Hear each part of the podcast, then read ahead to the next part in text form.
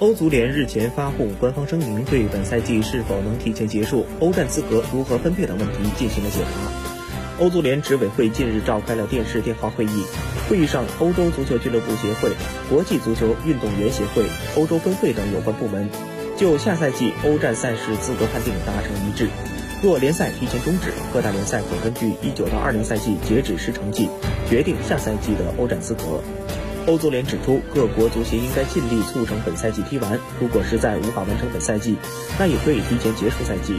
届时，欧洲足联要求有关国家足协根据本赛季的体育成绩，选择2020到21赛季欧战参赛俱乐部。分配欧战名额时，各足协还应该根据各国具体情况来决定联赛的最终名次。